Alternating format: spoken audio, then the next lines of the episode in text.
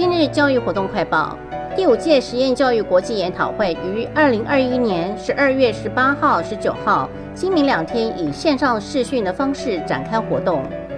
实验教育国际研讨会为教育部国教署委托国立政治大学执行实验教育推动中心计划所办理的学术活动，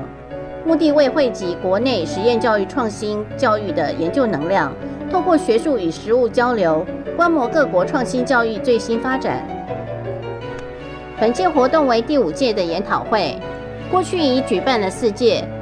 分别于二零一七年以亚洲的声音、二零一八年的混龄教学之经验与策略、二零一九年实验教育的实施成效与影响为大会的主题，以及去年的公司协力跨域联盟共创实验教育研讨会。每年邀请三至四位国内外学者专家发表专题演讲，同时安排多场学术论文与实务报告发表。供国内外教育相关领域学术研究与实务工作者分享其研究成果与经验。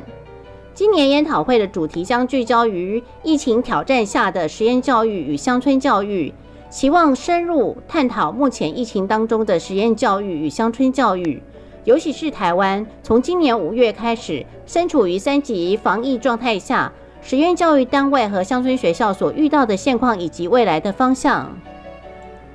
邀请的专题讲者为美国宾州大学 Jonathan A. Superfit 教授，加拿大阿卡迪亚大学 Michael Coffett 教授，美国北达科塔州立大学的 Holly Jade Markey 副教授，以及国立东华大学的李刚教授。国外讲者专题演讲备有中英同步口译，欢迎国际实验教育组织单位代表、台湾实验教育学校机构单位代表。台湾公司立大专院校教师研究生、一般偏乡小学教师、教育工作者以及对此议题有兴趣之大众参加哦。参加的人数冲上新高，共有六七百人。